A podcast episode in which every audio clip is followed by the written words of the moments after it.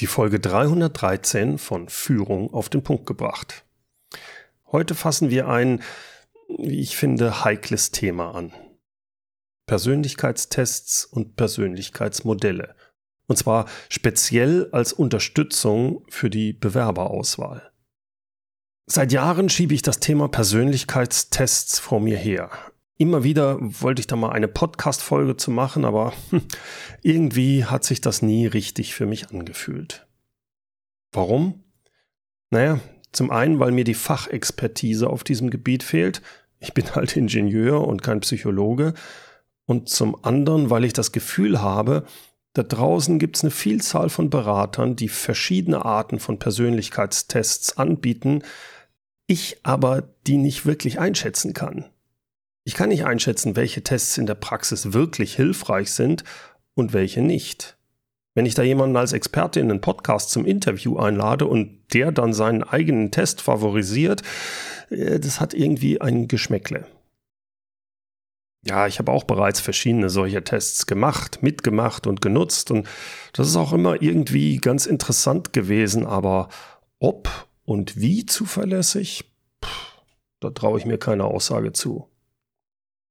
Häufig gibt es ja so einfache Typentests. Da werden die Menschen nach der Beantwortung von einigen Fragen in verschiedene Typen kategorisiert, zum Beispiel unterteilt in Buchstabenkombinationen oder in Farben.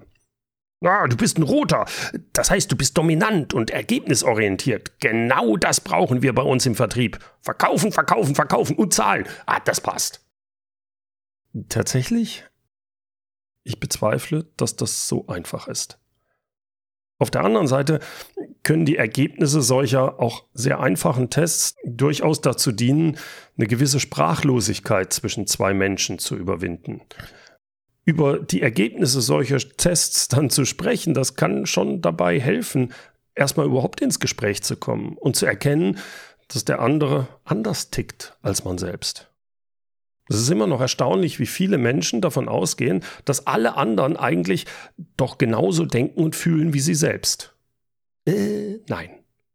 Da kann dann schon so ein Test vielleicht ganz hilfreich sein, um einfach ins Gespräch zu kommen. Aber als verlässliches Instrument zur Bewerberauswahl bei Einstellungsverfahren, na, da gehört schon viel mehr dazu. Und deshalb bin ich sehr froh, dass ich heute Benedikt Stentrup im Interview habe. Er ist seit drei Jahren Teilnehmer meines Leadership Intensive Mentoring Programms für Unternehmer. Er ist geschäftsführender Gesellschafter der Sanierungstechnik Dommel GmbH. Die machen mit knapp 100 Mitarbeitern Kanalinspektionen und Kanalsanierungen für öffentliche Auftraggeber wie auch industrielle Kunden. Benedikt hat neben seiner Tätigkeit als Geschäftsführer in den letzten zwei Jahren ein berufsbegleitendes Studium gemacht Führung und Personalmanagement. Und er hat sich da viel mit Wirtschaftspsychologie beschäftigt. Und außerdem hat er in den letzten zwei Jahren einiges an Erfahrung mit Persönlichkeitstests in seinem Unternehmen gemacht. Deshalb seien Sie gespannt auf interessante Ergebnisse aus der Praxis. Hier also mein Interview mit Benedikt Stentrup. Benedikt, du bist geschäftsführender Gesellschafter der Sanierungstechnik Dommel mit über 90 Mitarbeitern. Was war denn für dich so der auslösende Faktor, um dich intensiver mit Persönlichkeitstests zu beschäftigen und die dann auch noch in eurem Unternehmen einzusetzen? Da gab es mehrere Anlässe dafür. Der eine war, dass wir in der Vergangenheit bei Führungskräften ab und zu mal Fehlgriffe getätigt haben. Also ich definiere Fehlgriff mal so, dass die Kandidaten, die wir eingestellt haben, nicht dauerhaft hier äh, geblieben sind. Also Habt ihr euch von denen getrennt oder sind die gegangen? Äh, sowohl als auch. Es waren auch Fälle dabei, okay. die gesagt haben, oh, ich passe hier irgendwie nicht her, äh, ich passe hier nicht ins Team. Es waren auch Sachen dabei, ähm, ja, wo Sachen auch vorgefallen sind. Also so das, das ganze Potpourri dessen, was man so als Arbeitgeber kennt. Okay. Aber es war, äh, war nachher so, wir hatten ein Büro hier auf dem Flur, da machten die Kollegen schon Witze, so nach dem Motto, der, der in das Büro geht, mal gucken, wie lange der da bleibt. Also oh, es war dann okay. schon so, dass wir gesagt okay, da, da müssen wir offensichtlich unsere Trefferquote erhöhen. Und ähm, gleichzeitig machen wir hier regelmäßig Mitarbeiterbefragungen. Mhm. Und in dem Fragebogen, wir nutzen den von Great Place to Work, da gibt es eine Frage, äh, die lautet, äh, die Führungskräfte stellen Mitarbeiter ein, die hierher passen. Und das ist tatsächlich ein Ergebnis, was uns seit sechs Jahren immer wieder als Flop begleitet. Also heißt, unsere Beschäftigten sind der Meinung, wir stellen auch nicht die richtigen Leute ein. So, das also so die zwei normale Dinge. Sachbearbeiter wie auch die Führungskräfte dieses. Ja, ist immer die Frage, was du reininterpretierst. So, so genau mhm. runter kriegst du es ja, ähm, gibt so statistische Auswertesperren, so viele Informationen kriegst du dann aus nachvollziehbaren Gründen nicht raus. Aber es war auf jeden Fall offensichtlich, dass wir vor allem beim Einstellen von Führungskräften ein bisschen genauer hingucken mhm. dürfen. Mhm. Und ähm, ja, dann habe ich mich ähm, parallel dazu vor zwei Jahren für ein berufsbegleitendes Studium entschieden, nennt sich Führung und Personalmanagement äh, und ist äh, äh, an der Uni Münster im Bereich Wirtschaftspsychologie angesiedelt. Und das hat mir die Augen geöffnet, mhm. was die Wissenschaft, was die Psychologie schon alles weiß und auch empirisch belegen kann, aber wir als Unternehmer machen es trotzdem nicht. Und mhm. das war dann für mich so der Anlass zu sagen, ey, ich habe da ein Problem, sprich, ich möchte weniger Fehlgriffe bei Führungskräften. Und jetzt hatte ich dann auch, auch das Wissen oder zumindest die, die Gewissheit, es gibt äh, Möglichkeiten. Also heißt, wir haben dann für uns entschieden, wir, wir wollen nicht über Kandidaten jammern und die sind alle doof und was weiß ich was, sondern wir haben gesagt, ey, komm, wir versuchen das mal für uns hier in den Griff zu kriegen mit dem Wissen, was ich dann durch das äh, berufsbegleitende Studium noch dazu bekommen hat. Mhm. Cool. Jetzt ist es ja eine Binsenweisheit, dass Persönlichkeit insbesondere bei der Auswahl von Führungskräften ein entscheidendes Kriterium ist. Aber äh, was ist denn Persönlichkeit in diesem Zusammenhang genau und, und wie definierst du oder die Wissenschaft diese Persönlichkeit? Also, ähm, die Wissenschaft sagt, äh, Persönlichkeit ist die Gesamtheit von Persönlichkeitseigenschaften. So, das klingt ja, das jetzt wieder ist jetzt äh, genau, nicht hilfreich. Das, das, ist nicht hilfreich. Also, äh, es geht aber weiter. Äh, also, das sind die, die Persönlichkeit ist das individuelle Erleben und Verhalten. Also das heißt, jeder mhm. von uns, jede Person hat ich mal, stabile Tendenzen, wie sie sich verhält. Und parallel dazu gibt es auch noch situationsbezogene Verhaltensweise. So, und die machen jeder von uns aus. Also es gibt Leute, die sind halt grundsätzlich eher vorsichtig oder eher extrovertiert. Und es gibt Leute, bei denen ist das in gewissen Situationen stärker oder schwächer. Mhm dieses Potpourri, was unser Denken, unser Fühlen, unser Wollen und unser Handeln beeinflusst, das nennt man Persönlichkeit. Mhm. Und also da wird dann schon recht schnell klar, dass wir da alle sehr individuell sind. Und ähm, da gibt es in der Wissenschaft aber, um das abzubilden, auch mittlerweile etablierte Persönlichkeitsmodelle, wo man also versucht, diese Persönlichkeitseigenschaften irgendwie greifbar und messbar zu machen. Ähm, und da gibt es zum Beispiel, das hat der eine oder andere vielleicht schon mal gehört, die, die Big Five. Das sind so verschiedene Kriterien, die man eben, ähm, die einen Menschen nach diesem Modell ausmachen. Da ist dann zum Beispiel halt zum Beispiel die Offenheit für Neues dabei, da ist äh, Gewissenhaftigkeit dabei, da ist Neurotizismus, also Ängstlichkeit dabei. Das sind also Big Five, also fünf verschiedene mhm. Parameter, über die man jeden Mensch oder die Persönlichkeit eines jeden Menschen individuell beschreiben kann. So, und da gibt es dann eben dahinter ähm, ja, Fragebögen oder äh, Selbst- und Fremdberichte nennt man das dann. Warte mal, ganz kurz darauf noch bezogen. Wenn ich dich richtig verstehe, gerade bei den Big Five, also Offenheit, Gewissenhaftigkeit, Voraussetzung, dass diese Tests ja auch wirklich so funktionieren, ist sie, dass sie über zumindest einige Jahre auch eine Stabilität haben. Also dass äh, nach zwei Jahren nicht da was ganz anderes rauskommt. Und davon geht man ja aus, oder das hat man auch wissenschaftlich genau. gesagt. Also diese fünf Sachen sind sehr stabil in einem äh, Menschen, wenn genau. ich das richtig verstehe. Also grundsätzlich ist Persönlichkeit nicht so bei einem Menschen, dass du sagst, das ist einmal so und dann ist das für immer so. Das ist jetzt nicht in Stein gemeißelt, sondern mhm. Persönlichkeit mhm. entwickelt sich natürlich. Mhm. Also es auch darüber gibt es Untersuchungen, wie, wie sinnvoll das ist oder wie, wie man das beeinflussen kann.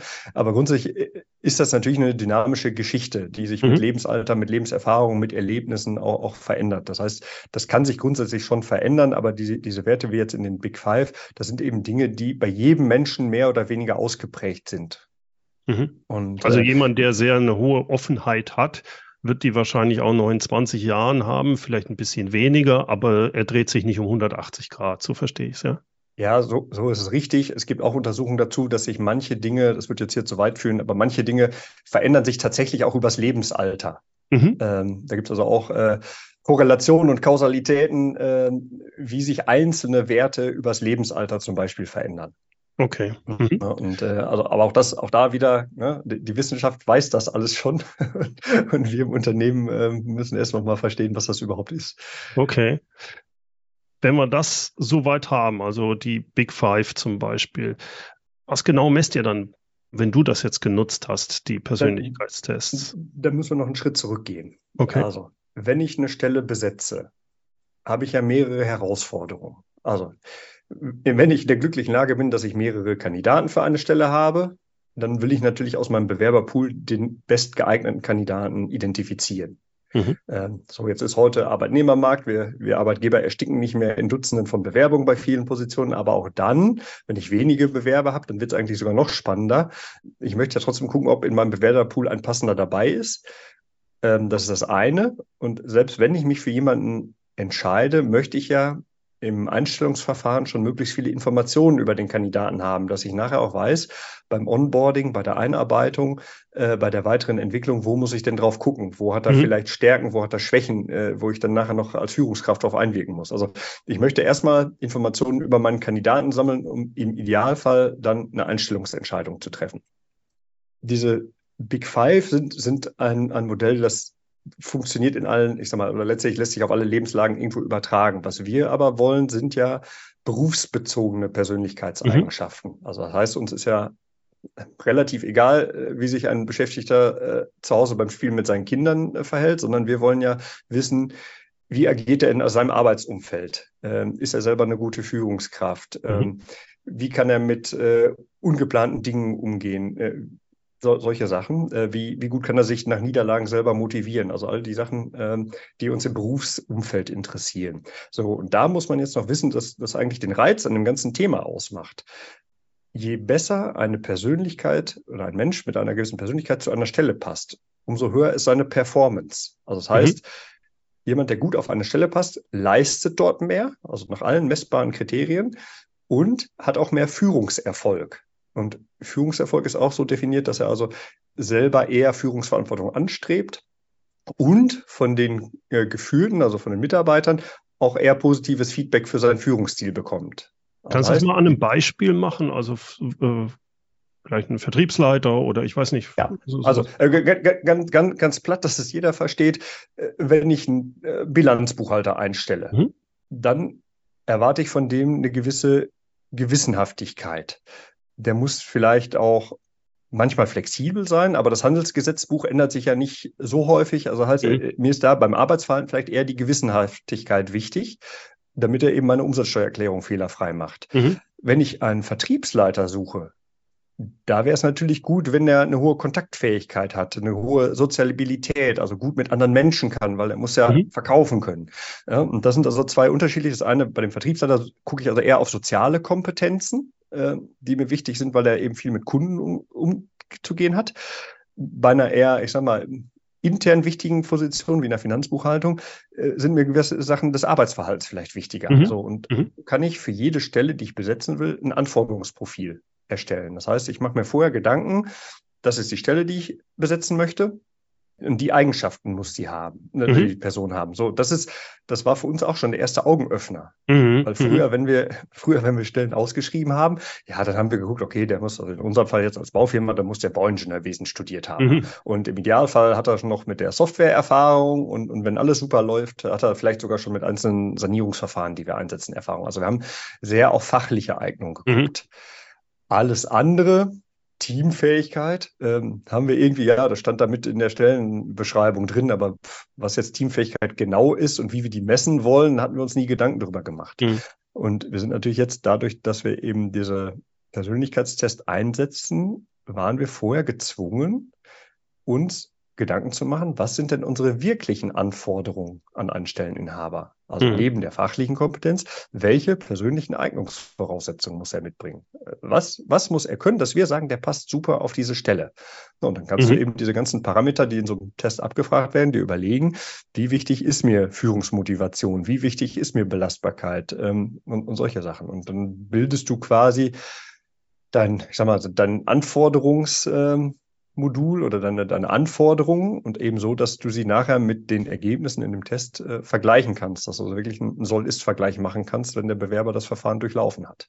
Wie viele sind das dann ungefähr? Was habt ihr da so? Als, sind das vier, fünf oder sind es 20? Also wir, wir, wir setzen da das Bochumer Inventar zur berufsbezogenen Persönlichkeitsbeschreibung mhm. ein, kurz BIP. Das ist also ein Verfahren, das explizit für Leute oder für Fach- und Führungskräfte entwickelt wurde.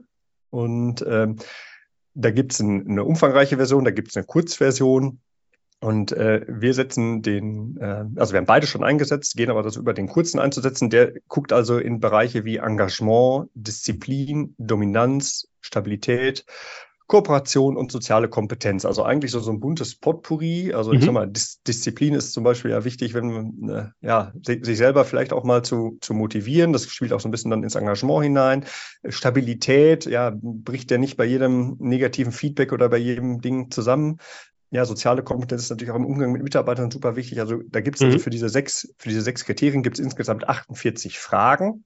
Mhm. Ähm, und der Kandidat in unserem Fall macht ja also einen, einen Online-Fragebogen vorab, äh, wo er eben diese 48 Fragen online beantworten muss. Und die gleichen wir dann, die Ergebnisse gleichen wir am Ende des Verfahrens mit unseren Anforderungen ab.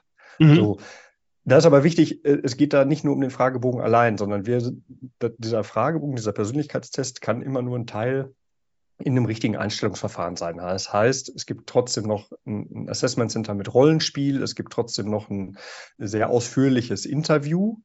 Und das Spannende ist aber dann, wir lassen uns dabei von einer externen Psychologin äh, begleiten, die dann viel mehr Erfahrung hat als wir selber. Die kennt die Ergebnisse des Persönlichkeitstests vorher schon und kann dann in dem Interview natürlich gewisse Fragen vertiefen. Ah, ja. Wir als Stellenbesetzer kriegen die Ergebnisse erst zum Ende, damit wir nicht voreingenommen sind, weil das ist oder war auch in der Vergangenheit unser größtes Problem, dass wir, ja, man kann sagen, schlechte Beobachter waren. Also wir sind auf, äh, auch, auch das ist äh, wissenschaftlich untersucht, dass äh, wir als Menschen, auch als Führungskräfte und auch als Chefs, wir haben ja immer gedacht, oh, wir sind hier die Chefs, wir können das also so alles am besten. Äh, das ist aber nicht so. Also wir fallen, da gibt es klassische Beobachterfehler, auf die mhm. Menschen wissenschaftlich bewiesen immer wieder reinfallen. Also das heißt, es gibt Untersuchungen, äh, wie sich Stimme und Körperbau auswirken. Also wenn mhm. jemand groß und stämmig ist und eine tiefe Stimme hat, äh, dann wird er von unserem Unterbewusstsein häufig schon allein deshalb für kompetenter gehalten als jemand, der klein, zierlich ist und eine piepse Stimme hat. Äh, Was, tatsächlich? Oh, hm. Das ist tatsächlich so, genau. das, das, ist interessant, und, ja. Das ist das eine. Oder du machst, ähm, das Klassische ist auch dieser, wenn der Bewerber dich, dich spiegelt oder wenn du Parallelen im Lebenslauf entdeckst. Also keine ja. Ahnung, du warst, du warst früher selber bei den Pfadfindern und jetzt bewirbt sich jemand, der ist ja. auch bei den Pfadfindern gewesen. Dann ist er dir automatisch, oder es ist sehr schwer für dich, den dann neutral, so neutral zu bewerten wie alle anderen Kandidaten, die keine Pfadfinder waren, weil du hast halt eine Parallele im Lebenslauf wodurch du ihn unbewusst automatisch für ein bisschen kompetenter hältst. Und das ist ja. so klassische Beobachterfehler, die haben wir in der Vergangenheit zuhauf gemacht. Und das mhm. äh, ähm, so, und über eben so ein Einstellungsverfahren versuchen wir eben diese Fehler in unserer Betrachtung rauszunehmen. Ja. Und ähm, das ist uns insofern gelungen, wie gesagt, wir waren schon gezwungen, unsere Anforderungen erstmal richtig belastbar aufzuschreiben. Und mhm. dadurch, dass diese ich sag mal, etablierten Persönlichkeitstests, ähm, die müssen objektiv, valide und zuverlässig sein. Ähm, da gibt es ein paar Gütekriterien, die sorgen dafür, dass man eben, egal wer diesen Test und dieses Interview mit dem Kandidaten führt, dass die gleichen Ergebnisse rauskommen. Weil das mhm. war nämlich sonst auch. Man, mein Geschäftsführer, ein Kollege und ich, wenn wir uns dann mal, weil der eine gerade nicht konnte, wenn der andere das Gespräch geführt hat, dann kamen automatisch auch immer andere Ergebnisse raus weil jeder von uns natürlich Fragen anders stellt, die mhm. Antworten anders versteht äh, und die Ergebnisse nochmal anders interpretiert. Also die klassischen Dinge der Kommunikation, da bist du natürlich auch nicht gefeit davor, wenn das in einem äh, Vorstellungsgespräch passiert. Ja, ja. ja das waren so, so verschiedene Dinge, die da jetzt so reinspielen. Also kurzum, wir, wir nehmen diesen, ähm, diesen BIP-Test, ähm, das ist ein Online-Test, den wir dann eben nachher mit unseren Anforderungen abgleichen können. Und das Tolle bei diesem BIP-Test ist, der hat einen ganz klaren Be Berufsbezug. Mhm. Also ich hatte eben gesagt, der, der, der macht berufsbezogene Persönlichkeitsbeschreibung.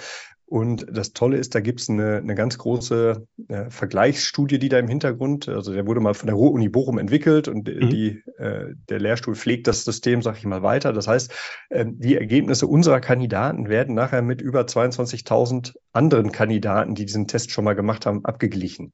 Und mhm. das ist natürlich äh, über diese breite Datenbasis relativ zuverlässig. Ähm, und wenn du es dann, da gibt es noch so, so ein, ich sag mal, so eine Art Bediener- und Interpretationshandbuch dazu. Es gibt auch Lehrgänge, äh, Interpretationslehrgänge und so weiter, äh, dass man wirklich auch die richtigen Rückschlüsse daraus ziehen kann.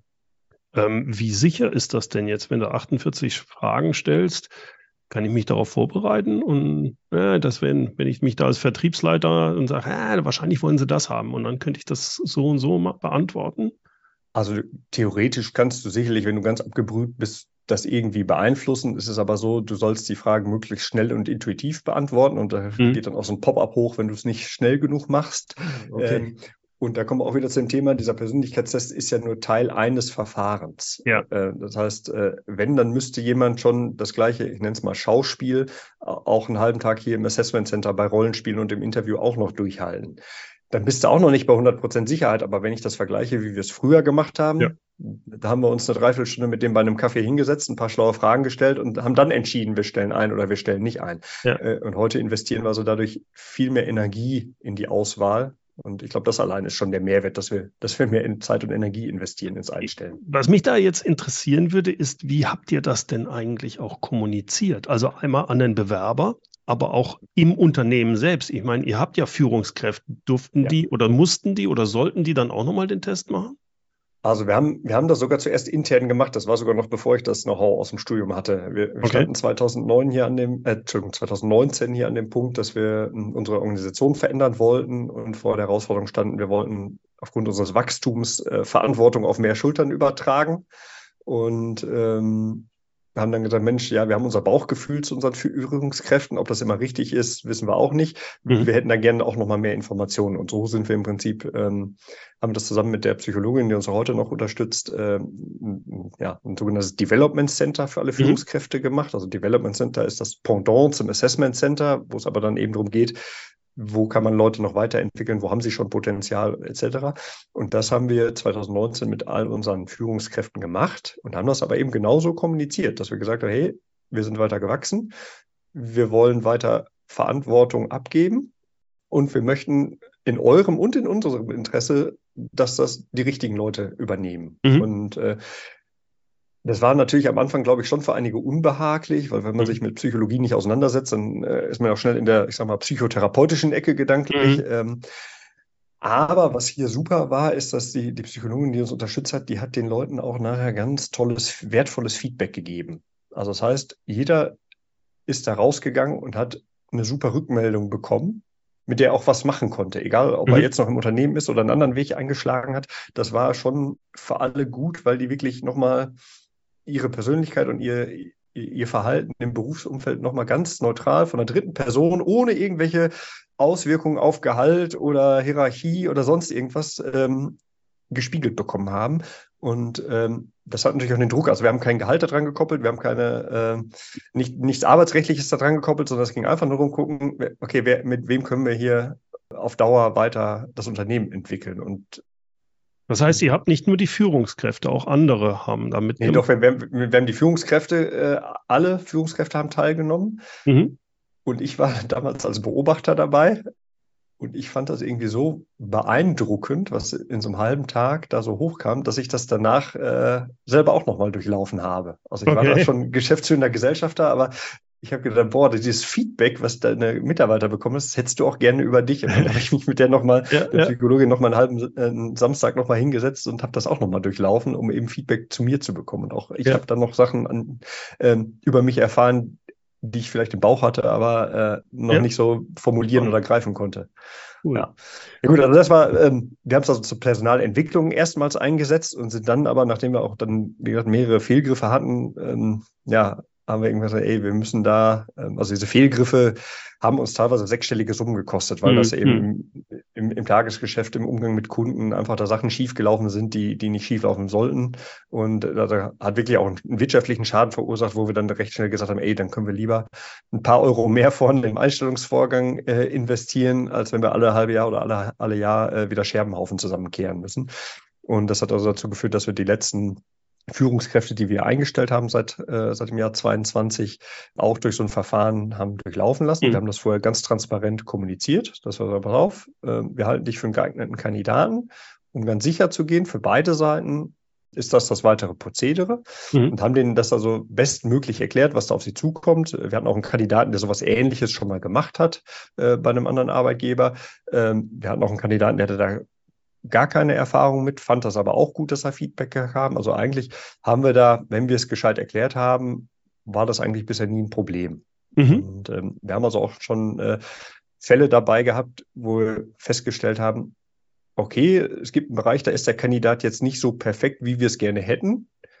Aber die, die überwiegende Zahl seiner äh, Eigenschaften ist so, dass er gut zu uns passt und den einen Bereich trauen wir uns zu, den mit ihm zusammen weiterzuentwickeln oder mhm. ihn dadurch Führung dahin zu bringen, dass er unsere Erwartungen auf Dauer da erfüllen kann. Also es geht nicht immer nur um eine Entscheidung, stelle ich ein oder stelle ich nicht ein, sondern auch so, ich stelle ein und weiß, was ich danach tun muss, damit es auf Dauer funktioniert. Also, und wie sind die Ergebnisse jetzt seit 2022, seit ihr das so macht?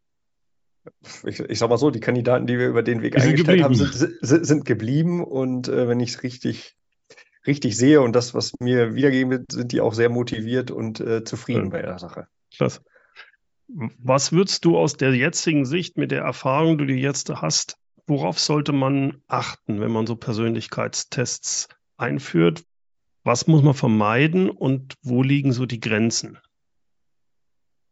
Also, erstmal das, was ich schon gesagt habe, so ein Persönlichkeitstest sollte Teil eines Verfahrens sein. Also ähm, soll jetzt nicht das, ähm, das Interview ersetzen und ich kann trotzdem oder sollte vielleicht trotzdem auch nochmal die alten Arbeitgeber anrufen ähm, und solche Sachen. Also Persönlichkeitstests sind Teil des Einstellungsverfahrens. Äh, zweitens, was wichtig ist, das Bewusstsein, dass ich mir vorher klar mache, hm. was erwarte ich und wie kann ich das messbar machen? Also wenn, wenn, wenn ich mir diese Frage ehrlich beantwortet habe, egal welchen Test ich dann, dann bin ich schon viel weiter als ein mhm. Großteil der, der Arbeitgeber. So, und wenn du dann wirklich guckst, welche, welche Tests möchtest du einsetzen, da gibt es ein paar Tests, die werden sehr offensiv online vermarktet und die haben tolle Namen und tolle Farben oder Tiernamen oder was auch immer. Äh, da, ganz spannend, in Deutschland ist alles genormt, auch dazu gibt es eine DIN-Norm. Also oh. es gibt die, die DIN 33430 für Eignungsdiagnostik. Okay. Äh, und die Tests, die normkonform sind, äh, die erfüllen alle gewisse Gütekriterien. Und so einen sollte man auch nehmen. Also das ist mhm. jetzt dieses, äh, dieser BIP-Test, wie wir den einsetzen. Da gibt es aber auch noch andere. Ähm, wer da tiefer einsteigen will, dem empfehle ich die Blick in die, in die Norm oder da gibt es den Herrn äh, Professor Dr. Hossi von der Ruhr-Uni Bochum, der hat mehrere Bücher veröffentlicht. Mhm. Ähm, die sind lesenswert, die nehmen einen da auch so ein bisschen an der Hand, woran man festmacht, ob ein Test gut ist oder nicht. Aber ich würde jetzt nicht den erstbesten Online-Test nehmen, sondern vorher die Schleife gehen und gucken, okay, was ist wissenschaftlich etabliert und was ist äh, normenkonform. Ja, seit Jahren überlege ich mir, ob ich irgendwann mal so eine Podcast-Folge mache zu Persönlichkeitstests, sonst habe ich es bisher nie gemacht. Also deswegen ist das auch, war ich sehr froh, dass du diesen, dies, dich sehr stark damit beschäftigst und wirklich aus der aus der Praxis kommst, weil mir immer unklar war, es gibt so viele unterschiedliche Tests und da sind auch manche dabei, wo ich sage, naja, ob das jetzt wissenschaftlich wirklich äh, ja, stabil ist, kann ich mir nicht vorstellen.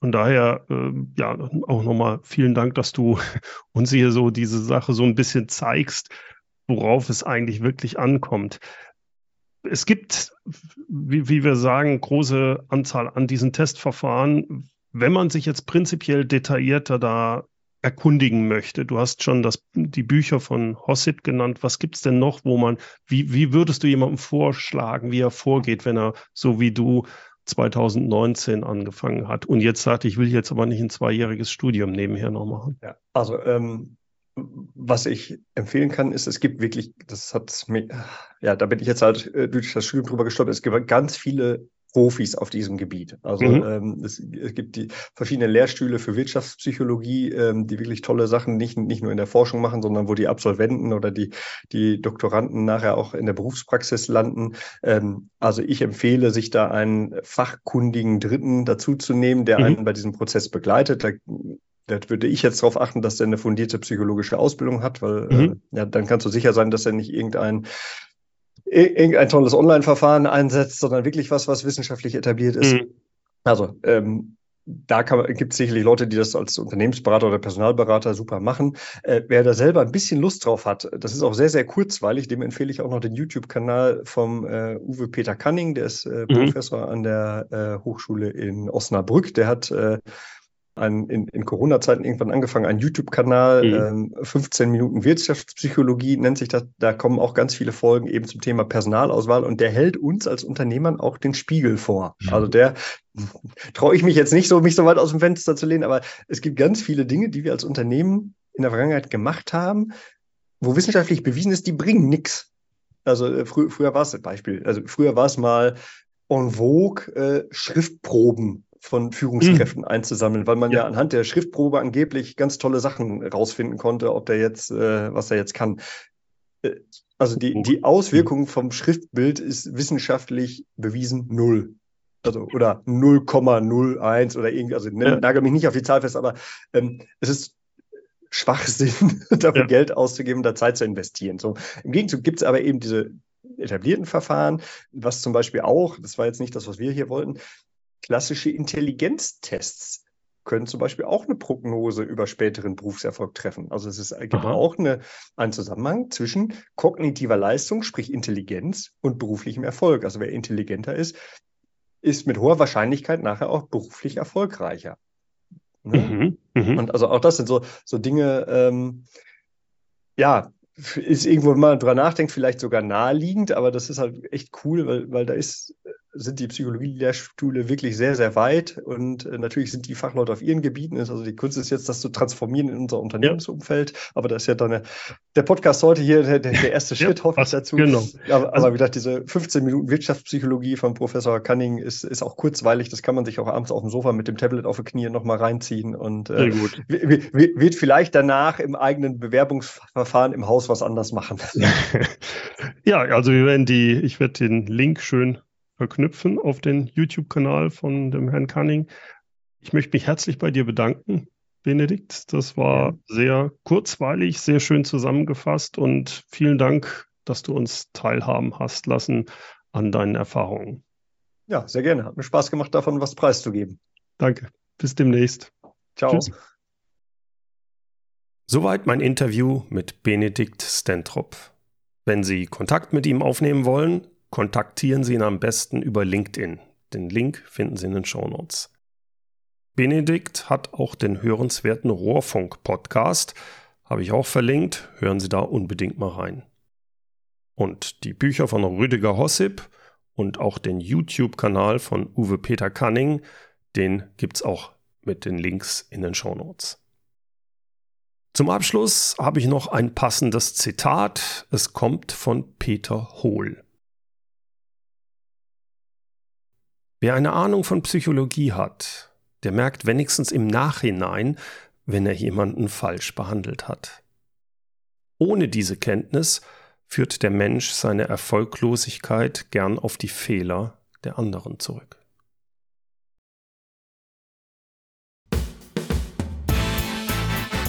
Herzlichen Dank fürs Zuhören. Mein Name ist Bernd Gerob und ich freue mich, wenn Sie demnächst wieder reinhören, wenn es heißt Führung auf den Punkt gebracht. Inspiration, Tipps und Impulse für Führungskräfte, Manager und Unternehmer.